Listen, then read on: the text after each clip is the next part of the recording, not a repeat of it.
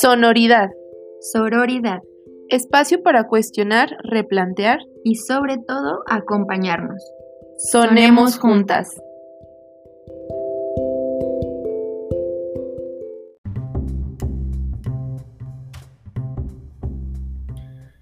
Muy bienvenidas sean a un encuentro más en Sonoridad. Estamos aquí, Tessa y Ceci, grabando un episodio nuevo. El día de hoy les tenemos una charla muy interesante, Sí. cabe mencionarlo, acerca de la psicoterapia como tal, una pequeña guía también como para, para iniciar psicoterapia, cómo saber este, si estás en el lugar correcto y todo, y también pues cómo podemos relacionarla tanto psicoterapia feminista o cómo se puede relacionar en qué puntos convergen la psicoterapia y el feminismo. Sí.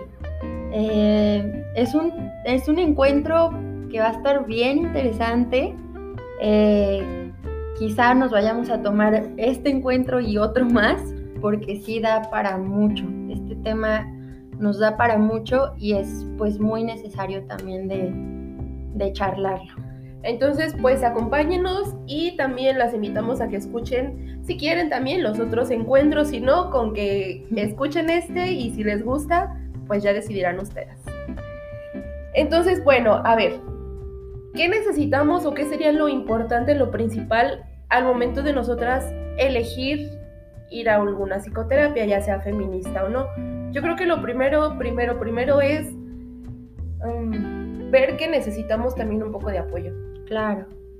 Este, saber que no, que no somos invencibles, que también tenemos puntos débiles, que hay cosas que también sería bueno que pudiéramos modificar, cómo nos relacionamos con otros, cómo nos relacionamos con nosotras mismas, cómo estamos llevando a lo mejor nuestro día a día, si vivimos en constante estrés, si vivimos siempre cansadas, si siempre tenemos sueños, si siempre tenemos dolores de cabeza y descartamos a lo mejor alguna enfermedad física, pues yo creo que también es un buen momento para cuestionarnos si sería importante alguna, algún apoyo terapéutico, a lo mejor alguna orientación, alguna atención, o sea, ver cómo, no, ver cómo nos vamos sintiendo en nuestro día a día. Claro, sí, yo creo que tienes mucha razón. En punto número uno, hacer como una pausa y escucharte.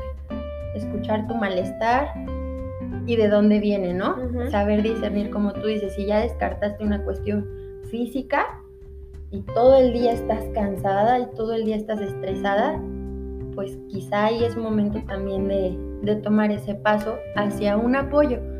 Creo que también desde el, en estos dos temas que es la, la psicoterapia y el feminismo, vale la pena comentar que de pronto como mujeres se, en este sistema se nos impone la cuestión de la sobreexigencia, ¿no? Y del estar al 100 siempre, todos los días.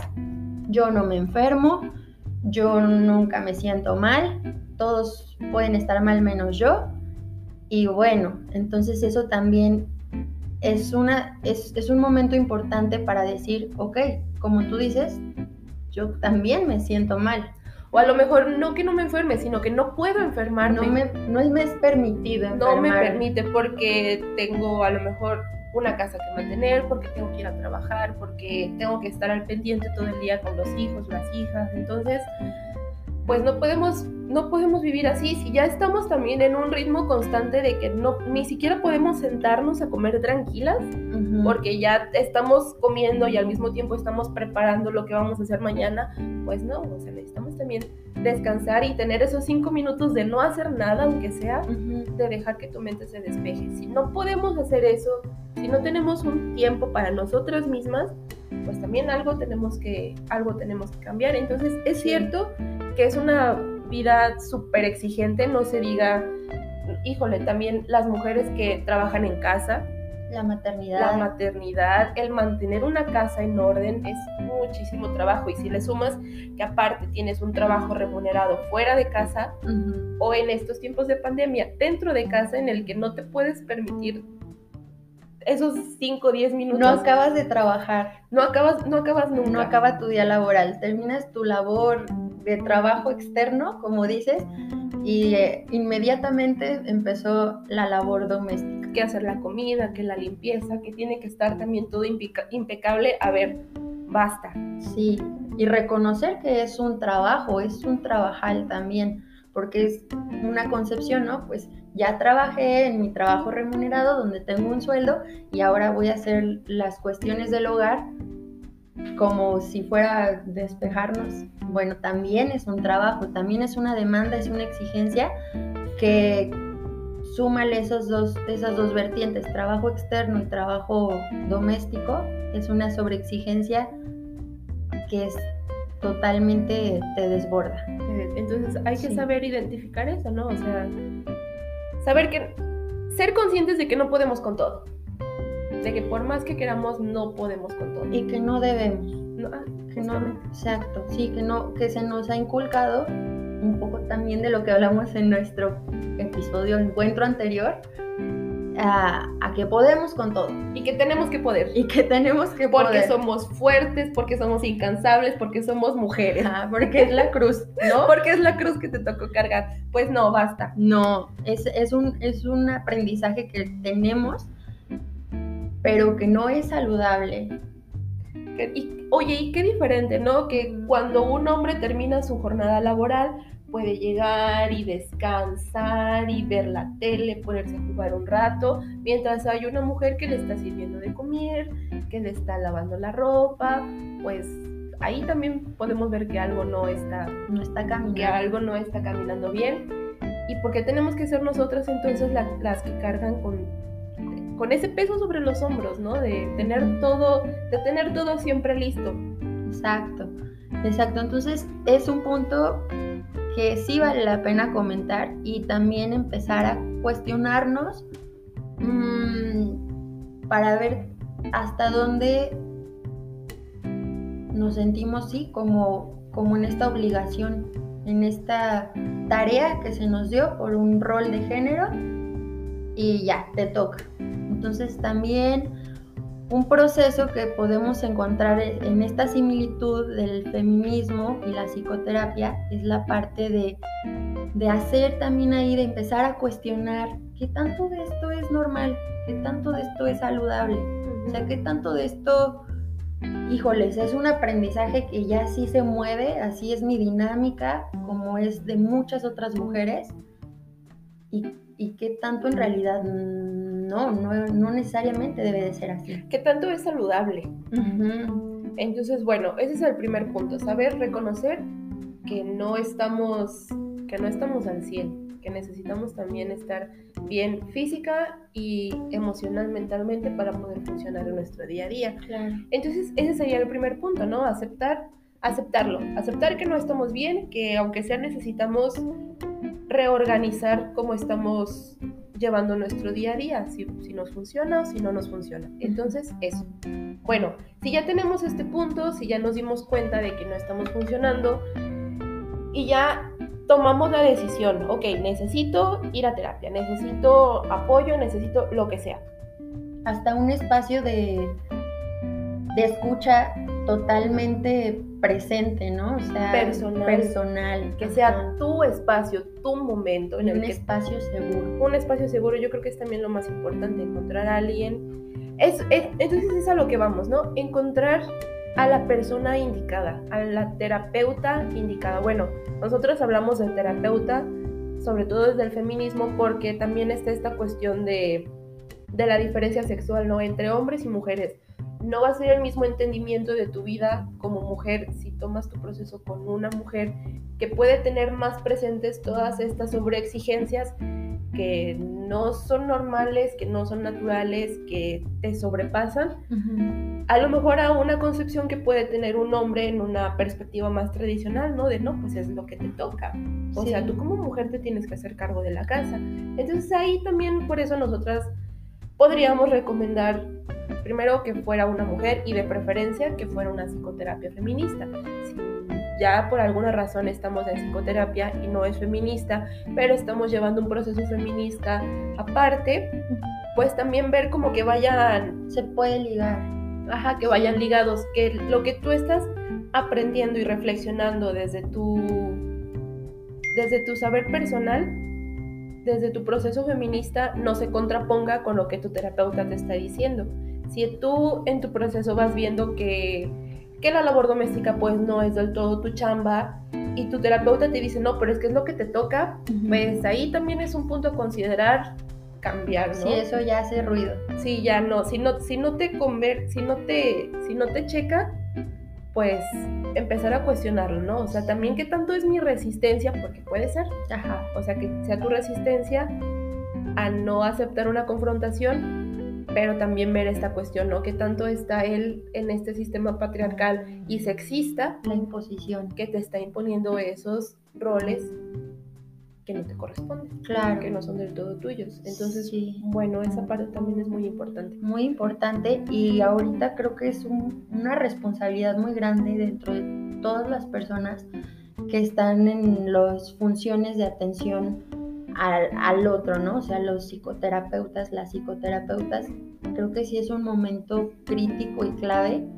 para, para confrontarnos a nosotros mismos en, en- en estas imposiciones que, que se presentan en la terapia y que no, no, no debe ser un espacio para, para, como tú dices, ah, bueno, eh, pues es tu rol, ¿no? Que no, también pues no sentirte juzgada, ¿no? Si, si a lo mejor en, en terapia nos mostramos, o sea, como somos con nuestras inseguridades, con nuestras vulnerabilidades, y si no te sientes segura, si te empiezas a sentir juzgada, atacada de sobremanera, pues yo creo que también sería un buen punto a considerar en dejar, o sea, dejar de ir o incluso comentarlo, ¿no? Hay muchos, hay muchas, muchos terapeutas que se prestan a decir, oye, es que esto que tú me estás diciendo como que no, no, No me me checa, ajá, y, y no, no, me, no me va, no va.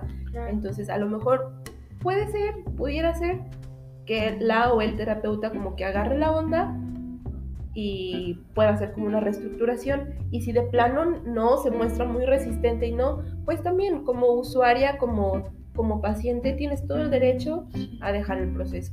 Claro, yo creo que en este punto que comentas, híjoles, o sea, si no nos sentimos seguras, volviendo a esta parte del feminismo, volviendo a esta parte de ser mujer, si no nos sentimos seguras en expresar nuestro malestar, ni en las calles, ni en tu casa, ni en tu trabajo, ni en la escuela, o sea, prácticamente no hay un derecho a, este malestar. ¿Por qué limitarte en, en ese espacio seguro que es la psicoterapia? Exacto. ¿Por qué mantenerte en un espacio donde te sientes atacada? Pues no, pues no, yo creo que sí no, no va para nada. Eh, entonces, bueno, esa parte. Y yo creo que aquí también podemos ligarlo con tu motivo de consulta. Cada una de nosotras asiste con un motivo muy específico. Entonces, es responsabilidad del terapeuta también este, mostrarse atento Claro. a atenderlo. Si tú, por ejemplo, si tú asistes, no sé, por una cuestión de estrés o de ansiedad, que tampoco el, terapeuta te vaya a decir, sí, pero pues es que eso lo vamos a abordar después o eso no es importante, que él vaya diciéndote, esto es importante para mí y es necesario que trabajemos esto, dejando de lado cuál fue tu motivo, pues ahí tampoco no está padre, porque lo principal es resolver lo que a ti te está haciendo ruido. Claro, tenga que ver con tu historia de vida, tenga que ver con tu infancia, tenga que ver con tu socialización, no hace a un lado el estrés, la ansiedad que estés sufriendo en ese momento que estés experimentando. Entonces sí se tiene que tomar en cuenta y que también tú te encuentres en un espacio donde puedas validar ese malestar. Uh -huh. Que viene, si bien es cierto, hay um, pues diferentes formas de trabajo claro. según el modelo que aborde cada terapeuta, este, es necesario abordarlo. Por ejemplo, hay a lo mejor algunas terapias, algunos procesos que son más concretos que otros, que te dicen, si tú vienes por una cuestión de ansiedad, pues sobre la ansiedad nos vamos a ir a y nada más soluciones y nada más eso vamos a trabajar, pues es también muy válido. Si al contrario te dice, si vamos a abordar tu ansiedad poco a poco, vamos a ver también de dónde proviene, cómo arreglarla, bueno, cómo manejarla, cómo irla trabajando. También es parte del deber del terapeuta darte un aproximado de cuánto tiempo va a durar tu proceso. Sí. Si bien hay muchas que te dicen no hay un tiempo determinado, ajá, Ujú. tampoco está padre que te tengan años y años y años y años y al final pues no estés dando resolución a tu, a tu, a tu malestar. motivo de consulta. Exactamente. Hay algunas que son más específicas que te dicen, ¿sabes qué? Vamos a abordarlo en de 10 a 15 sesiones. Tú ya dices, ah, perfecto, y a lo mejor nada más se van a enfocar en eso, en manejar la ansiedad o en manejar estrategias para la depresión o manejar estrategias para, para mejorar tu tiempo, para mejorar tu rendimiento. Es muy válido. También a lo mejor hay otras que son un poquito más extensas, ¿no? Que te pueden- que te pueden llevar medio año, un año, dos años, pero que desde un principio se diga, ¿sabes qué? Este es un proceso a lo mejor un poquito más tardado, Claro. vamos a abordar tu motivo, pero vamos a abordar otras cosas. O sea, tú también estás en toda la, en todo el derecho de decir sí o no. Sí, y como usuarias, porque es un servicio, también hay que entender que es un servicio. Estás pagando también muchas veces por él. Claro, entonces como usuarias es válido eh, tener esa claridad, esa claridad en tiempos. Claro, como decías, como usuaria, si bien hay muchos que muchas podemos darnos el lujo, el privilegio, como queramos llamarlo, de poder pagar por él y decir sí o no, si igual no estás pagando y es un servicio público, un servicio de gobierno, eso tampoco tiene por qué limitarte a aceptar algo con lo que no estés conforme. No porque sea un servicio gratuito, tú vas a aceptar un proceso que no te está sirviendo de nada. Sí, claro, sobre todo porque aquí lo que se está en juego es tu propia salud, tu Exactamente. salud mental que va a- de la mano de tu salud física, de, de tu bienestar en todas las áreas que tú te desenvuelvas.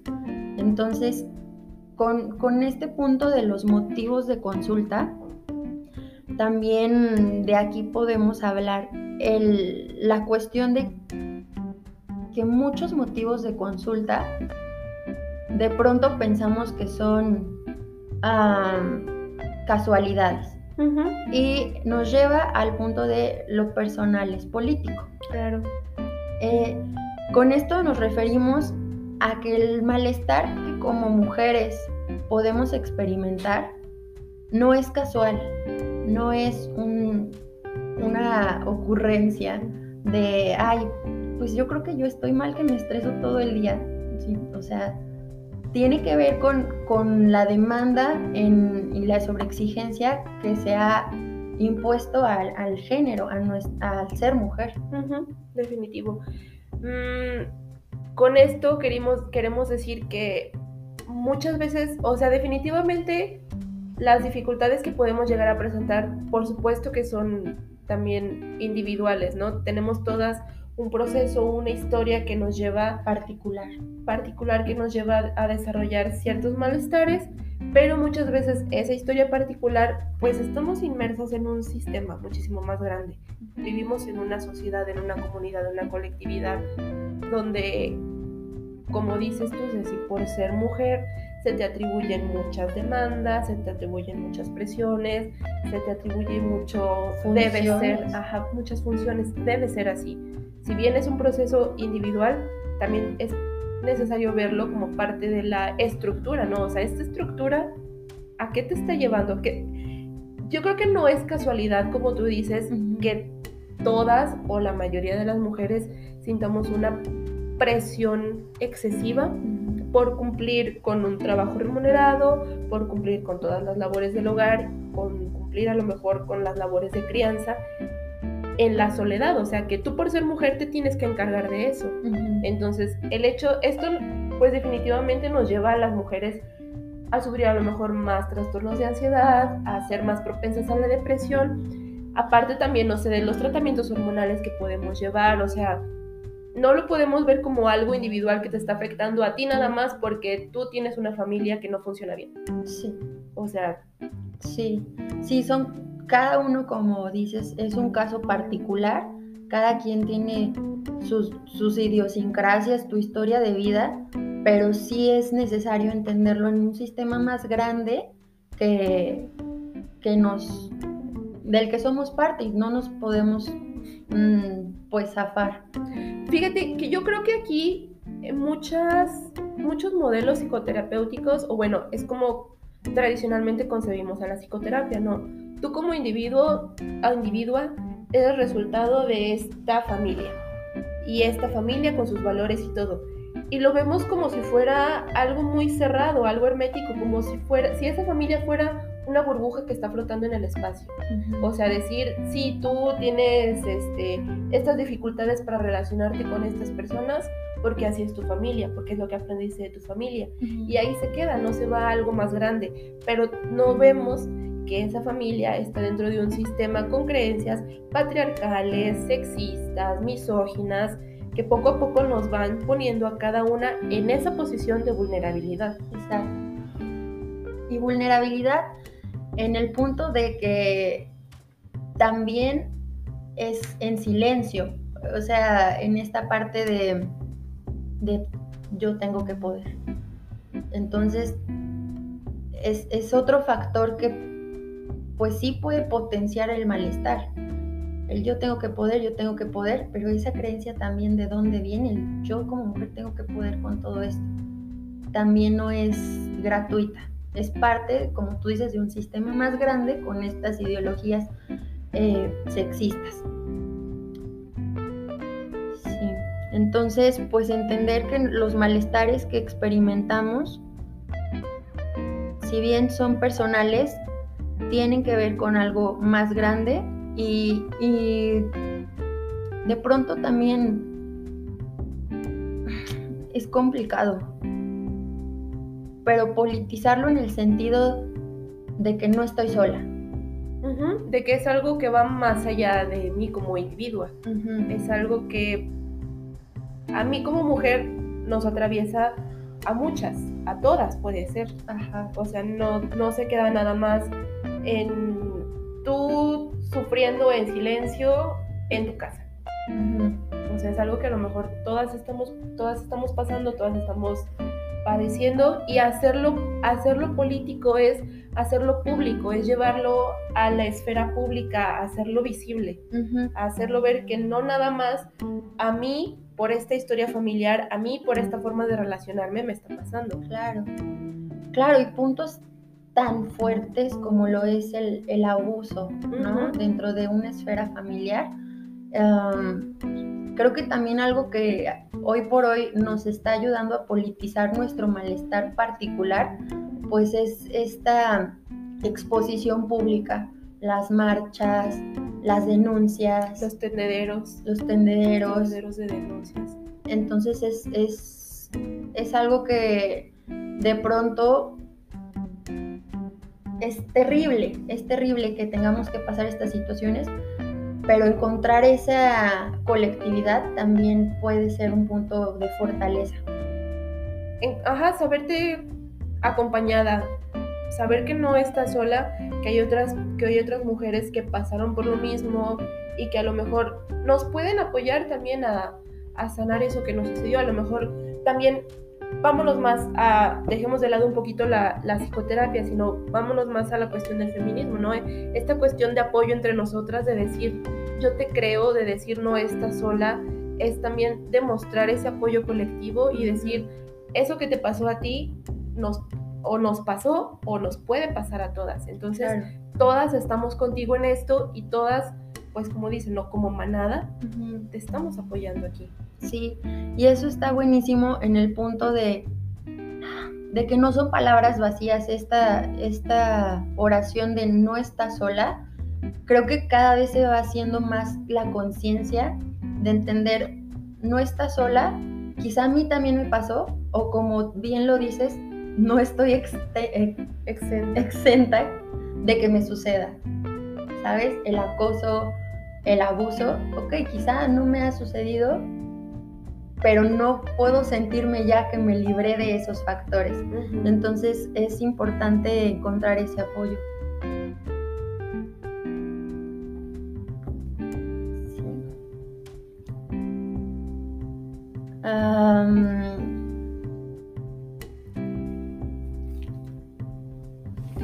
Bueno, otro punto que también vemos como en convergencia tanto con la psicoterapia como con el feminismo es que algo muy importante que se aborda en estos dos es la relación que tenemos con nuestra madre. Mm, si bien, eh, como lo, ya lo hemos mencionado, en la psicoterapia tradicional, sin esta perspectiva ya sea de género o feminista, la madre, nuestra madre es como la responsable de todo lo que nos sucede.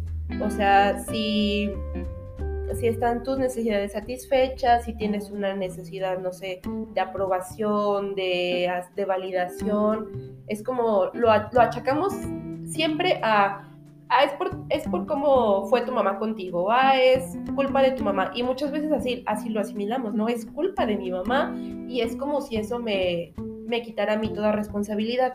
Entonces, sí es muy importante trabajar esta parte, eh, hacer visible cómo fue nuestra relación con nuestra madre. Número uno, porque pues es nuestra genealogía, es lo que nos precede. O sea, definitivamente...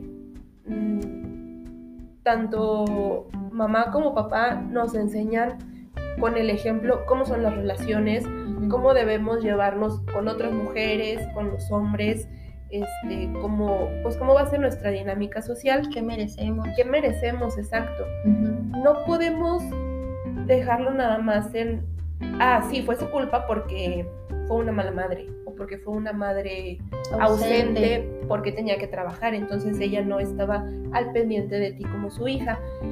Pero viéndolo más desde, desde esta otra perspectiva feminista, es también entender por qué se dio esa relación. Sin justificar. Sin justificar. Y eso es algo que nos hace muchísimo ruido, porque una cosa es entender a nuestra mamá, uno, en todos los roles que funge como mamá, como trabajadora, como esposa, como hija, como jefa de una familia. O sea, es entender que no nada más era nuestra madre, que tenía que cumplir muchísimas otras funciones y a lo mejor no podía, por más que quisiera, no podía estar al pendiente de nosotras todo el día, todo el tiempo, como a lo mejor ella también lo hubiera deseado. Es entenderla como mamá, pero también es entender que ella tenía también como ciertas responsabilidades en ese vínculo, en ese rol de madre que definitivamente tenía que cumplir. Entonces, es entender por qué hizo lo que hizo. O sea, qué la llevó a actuar de esa manera y de alguna manera nosotras mismas sanar, o sea, sanar desde nosotras, dejar de culparla a ella por todo lo que hizo o dejó de hacer entenderla como mujer dentro de este sistema patriarcal sexista que también tenía muchísimas demandas sobre ella. Claro. Y empezar a verla de una manera diferente. Sí, es, es, una línea bien delgada y creo que sí es bien, bien complejo y requiere muchísima conciencia. Muchísima perspicacia también para diferenciarlo. Sí, porque es es, muy complicado caer en el punto de la justificación, porque de pronto puede ser también algo más rápido, ¿no? El decir, ok, entiendo que no pudo estar, entiendo que estaba con muchas demandas, porque también es mujer, y en, y en las generaciones anteriores, bueno, más demandas que ahora poco a poco podemos ir soltando. Pero sin justificar, ¿por qué? Porque si entonces estamos justificando también que que es válido, o sea, estaríamos, puedes justificar eso, a es aceptar que, ok, que ya no lo hizo y pues ya está libre de, de todo. Es que es, ahí es algo que nos tiene a nosotras también como que en el dilema así de, de discernir entre qué le correspondía a ella como madre, qué funciones había que, que desempeñar entender por qué no lo hizo y entender nosotras también que si nosotras estamos tomando la decisión de ser madres, conlleva un trabajo personal. Claro. O sea, tú también sanarte a ti como persona para poder criar, para poder educar a otra persona que por muchos años va a depender completamente de ti. Claro.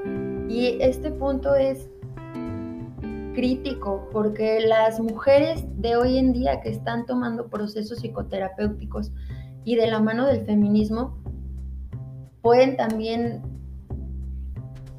promover una maternidad feminista. definitivamente. Híjoles, ese es un parteaguas. Ese es, un parteaguas. Sí, totalmente.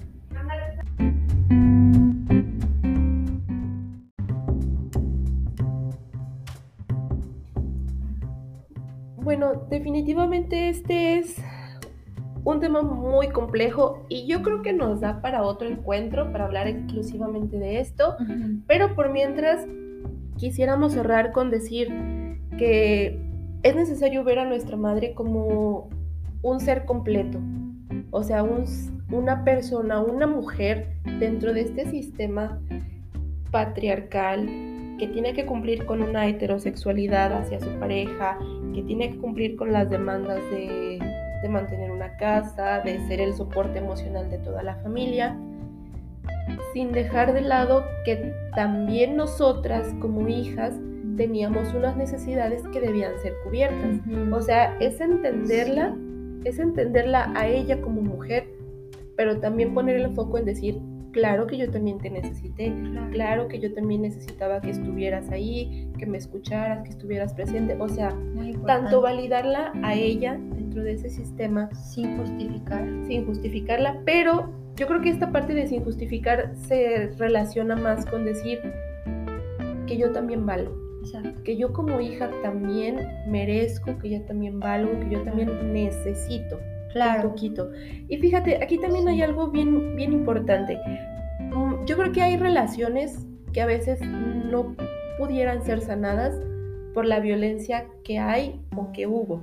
O sea, son muchas veces violencias que no, híjole, que por más que queramos este, como que voltear a verla y tratar de entenderla, no se puede. Podemos hablar también de de violencias físicas, de violencias, no sé, sexuales también, alguna cuestión a, lo mejor de, de, encubrirlo, a lo mejor eso pudiera ser más complicado de decir, claro, hay que sanarlo. Simplemente podemos claro, decir, la entiendo. Claro, la entiendo. Simplemente podemos decir, ¿sabes qué? Entiendo lo que sucedió, comprendo por qué pasó como pasó, pero lo mejor es a veces cortar esas relaciones. Y yo creo que tiene mucho que ver también con esto que dicen, que no por ser tu familia vas a perdonar o vas a aguantar.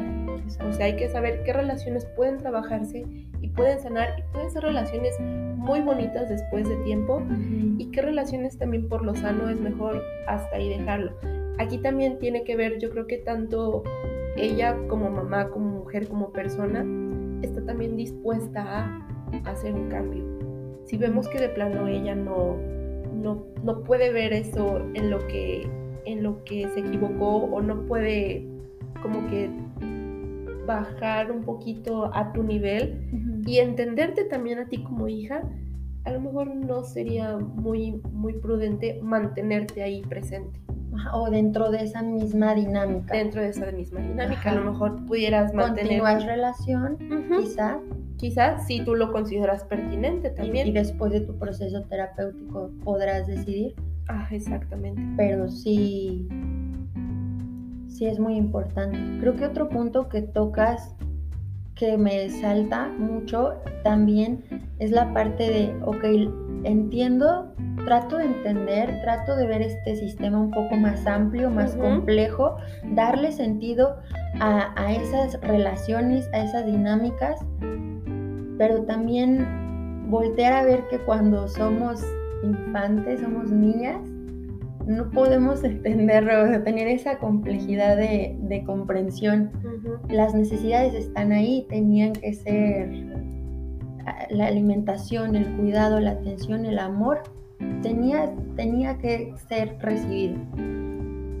Entonces, lo, importante dentro de esta comprensión amplia que nos brinda también el feminismo, esta, esta comprensión más completa, eh, que si lo llevamos al presente, cuando ya somos adultas y vamos a un proceso terapéutico, ya es verlo con esa conciencia.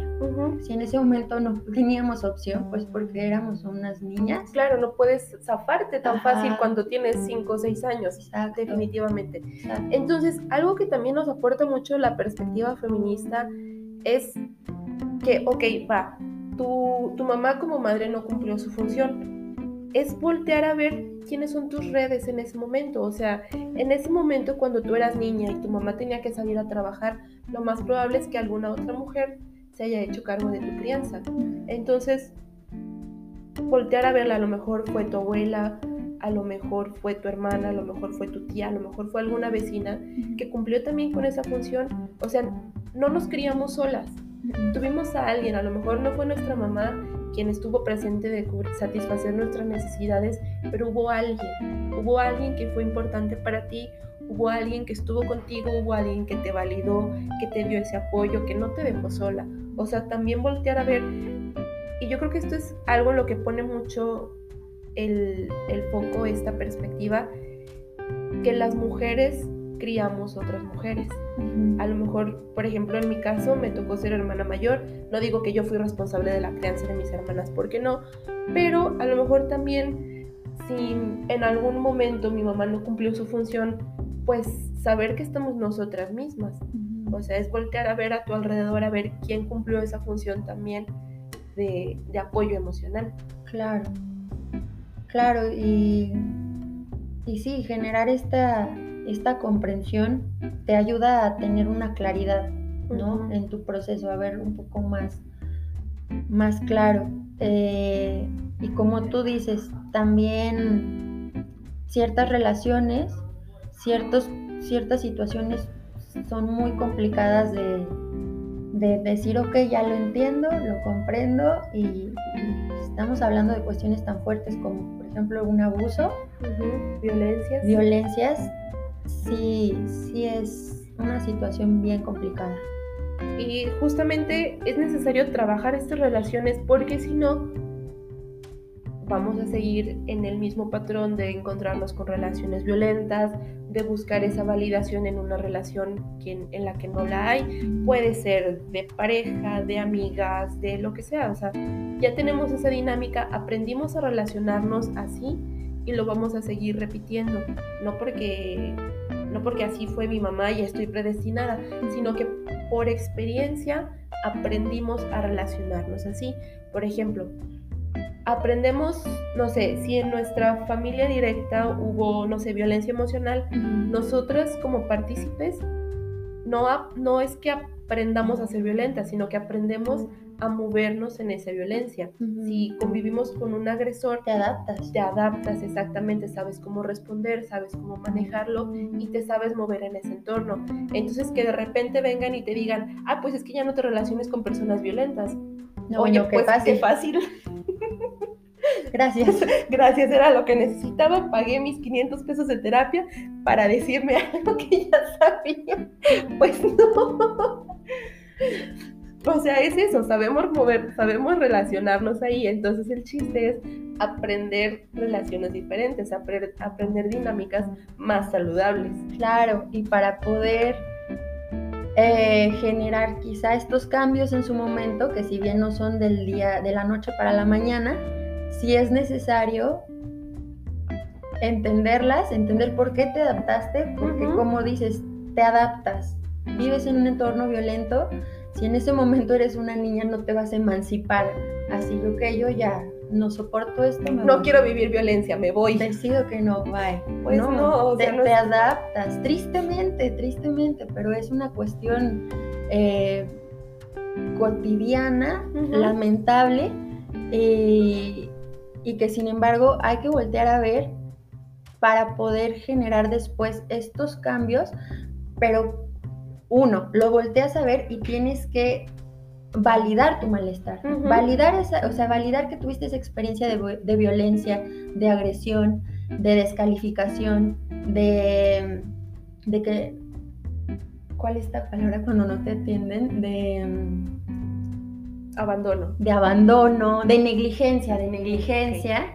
Eh, ok, entenderlo y validarlo. Sí, o sea, sí me pasó, porque también volvemos al punto inicial, de pronto llegamos a esta terapia con o estoy mal en pedir esto, ¿no? Ajá, o, no, o no, o es demasiado, o no es así. O no me debería de sentir así, o yo soy la que está mal, o, o, sea, este tipo de cuestiones eh, nos, nos debería ayudar el proceso terapéutico a validar ese malestar para posteriormente trabajarlo. Claro, y yo creo que es algo bien importante porque la psicología tradicional, o sea, lo vemos en todos lados, ¿no? Pues es que tú vas buscando personas violentas.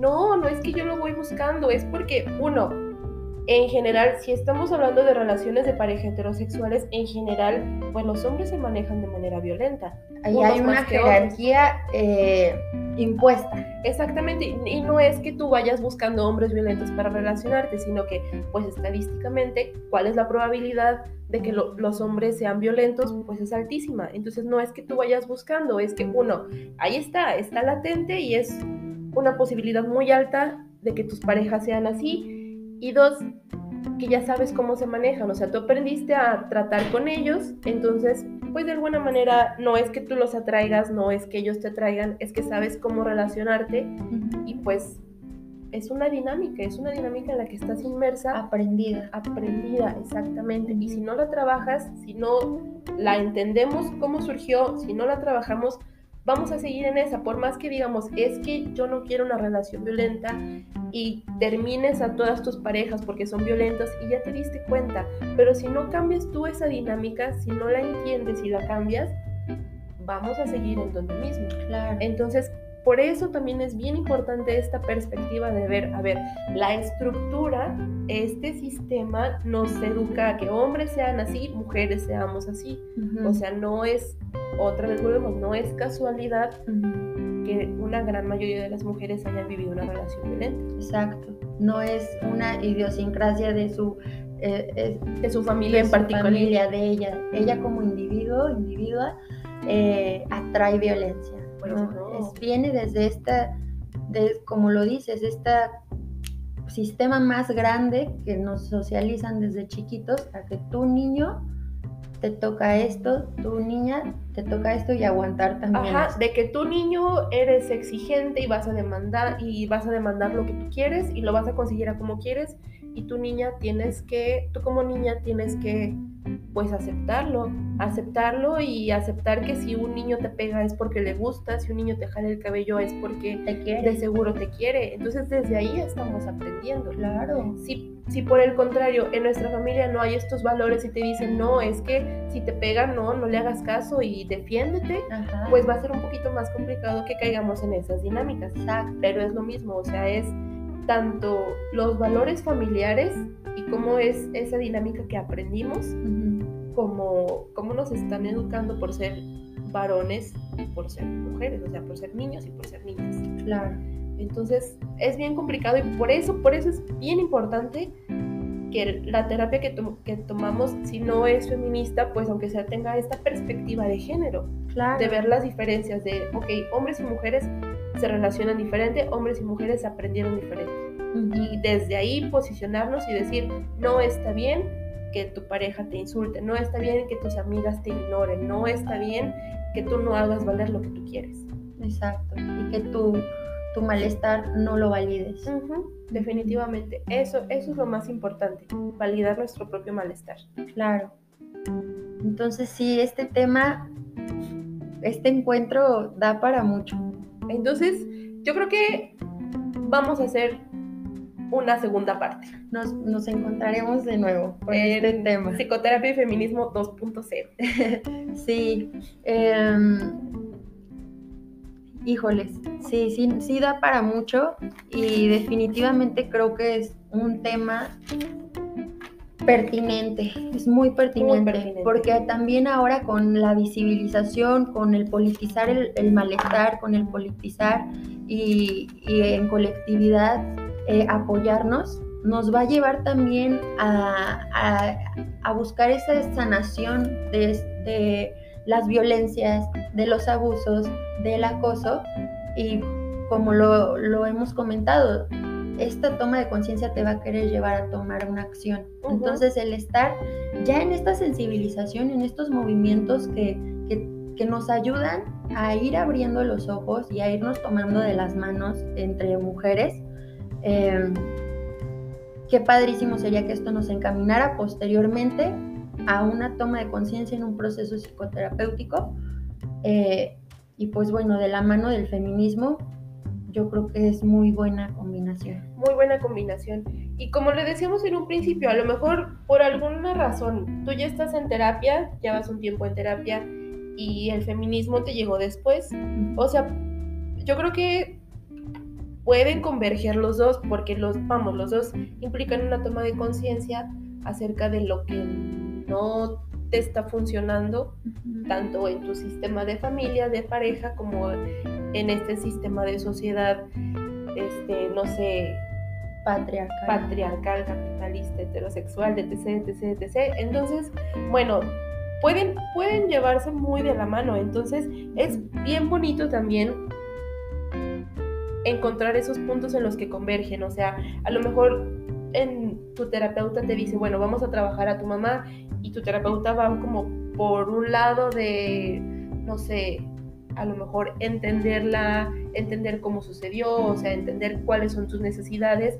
Y tú tienes aparte todo este, todo este contexto de tu mamá como mujer, de tu mamá como persona dentro de ese, este sistema, pues se va a enriquecer muchísimo más tu terapia, se van a enriquecer ambos, ambos procesos. Claro, es un conocimiento bien padre. Sí, hacer que converjan eh, y encontrándose como en el punto de tu bienestar.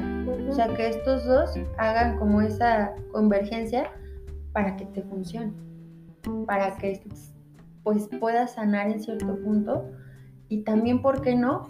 Para detener ciertas, o sea, desde tu trinchera, desde tú como mujer, también detener ciertas cosas que suceden en tu, en tu entorno, en tu entorno y en tu dinámica familiar.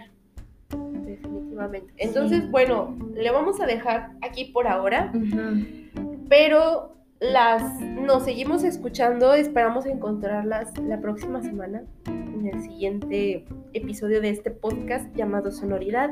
Y si no nos siguen en nuestra página de Insta, las invitamos a que nos sigan en sonoridad.sororidad estamos en Insta, déjenos un mensajito, cuéntenos también qué les parece, si quieren que abordemos algún punto en específico acerca de todo esto, de tanto de psicoterapia, de feminismo, porque bueno, si no nos habían escuchado, nosotras nos dedicamos a la psicología, entonces hemos encontrado también esta, esta convergencia y yo creo que es algo bien importante que todas lo conozcamos, que veamos que pueden ir de la mano, este, y que nos ayudan a crecer como mujer, como persona, como individua.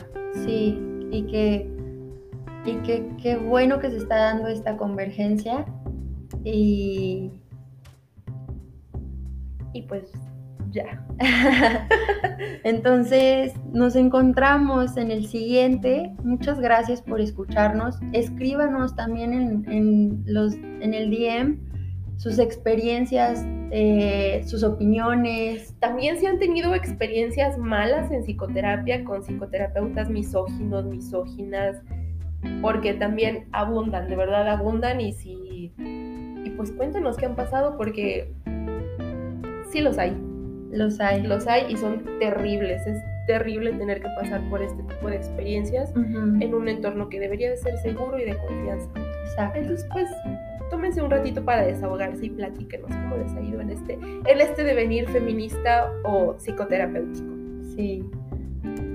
Bueno, pues muchísimas gracias y sonoremos juntas. Sonoremos juntas, nos encontramos pronto.